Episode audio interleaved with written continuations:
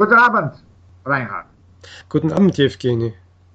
Reinhard, ich habe, ich habe eine, eine Frage über zwei äh, deutsche Verben. Ja. Beginnen und anfangen. Sie Aha. sind äh, ziemlich, äh, ziemlich gleich, aber vielleicht gibt es auch Unterschiede zwischen äh, mhm. diesen Wörtern. Ja, auf jeden Fall. Äh, natürlich sind sie sehr ähnlich in der Bedeutung, fast gleich. In der Verwendung äh, sind sie nicht immer äh, gleich zu verwenden oder austauschbar. Und das gilt auch für die Hauptwörter, ja, für die Substantive.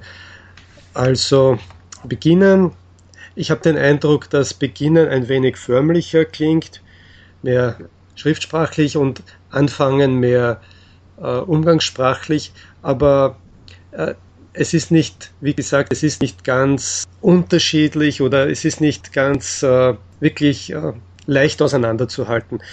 Äh, ich beginne einmal mit ein paar Beispielen.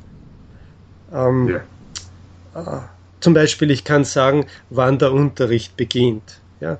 Also das ist hm. äh, vielleicht, weil es offiziell ist, weil es förmlich ist.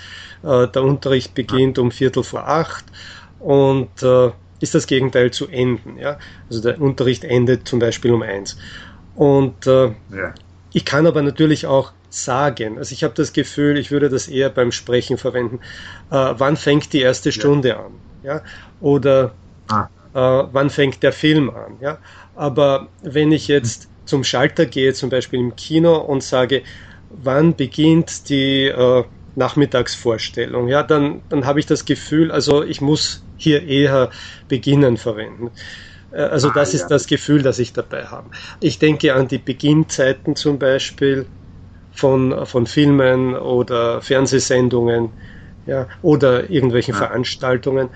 Und äh, Anfang oder anfangen, bleiben wir zuerst beim Verb, anfangen ist äh, hm, auch mehrdeutig. Ja?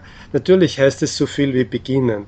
Und ähm, es gibt aber auch ähm, andere Bedeutungen, äh, mit einer Sache etwas anfangen können. Das heißt, ähm, mit einer Sache umgehen können oder wissen, wie man sie, wie man ähm, sie benutzt oder äh, was man mit der, der, Sache tun kann. Ja?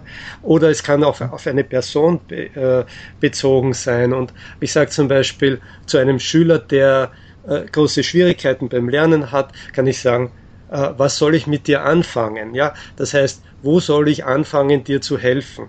Aber äh, Aha. wie gesagt, das sind so Spezialfälle, ähm, mhm. äh, die eine etwas andere Bedeutung ausdrücken von, von Anfangen.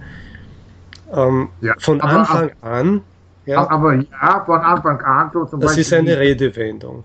Substantiv äh, vielleicht so, häufiger Anfang. Ja, ja, ja. Ich glaube, ja. ich Beispiel, kann sagen zu Beginn, aber am Anfang. Also die Präposition ist auch nicht immer die gleiche. Ja, ja, ja. ja? Oder vielleicht äh, du bist noch Anfänger in, in Ah ja, da gibt es noch die Person, ja, der Anfänger, genau. Ja, ja. Wenn jemand beginnt, etwas zu lernen, ist er Anfänger. Ja. Genau, das Anfängerstadium. Ja. Und äh, Beginner ist eigentlich nicht äh, richtig deutsch, das ist eine englische Wortform. Ja. Man versteht es natürlich und ja. äh, denkt, naja, das klingt ja auch deutsch, also, aber es ist nicht wirklich der richtige Ausdruck, das ist Anfänger. Ja. Und ja, aller Anfang ist schwer. Das ist eine Redewendung, die, die sich nicht ändern lässt. Ja. ja. Es heißt eben so, und am Anfang war das Wort. Ja, also das ist ja, ja. Äh, aus der Bibel und äh, es gibt ja, eben glaub, diese, glaub, diese festgefügten Ausdrücke. Die verwendet man äh, häufiger an, äh, der Anfang, ja? Ja, ja. Ja, ja genau. Okay. Na gut, danke. Mhm, das waren ein paar Beispiele und äh, ja, wahrscheinlich gibt es noch mehr. Ja, na, natürlich, aber vielleicht. Man bekommt einen Eindruck. Ja, aber ja, vielleicht hat man äh, die Studenten schon äh, einen Eindruck von diesen äh, Wörtern bekommen. Danke. Mhm. Bitte, okay. gerne. Gut.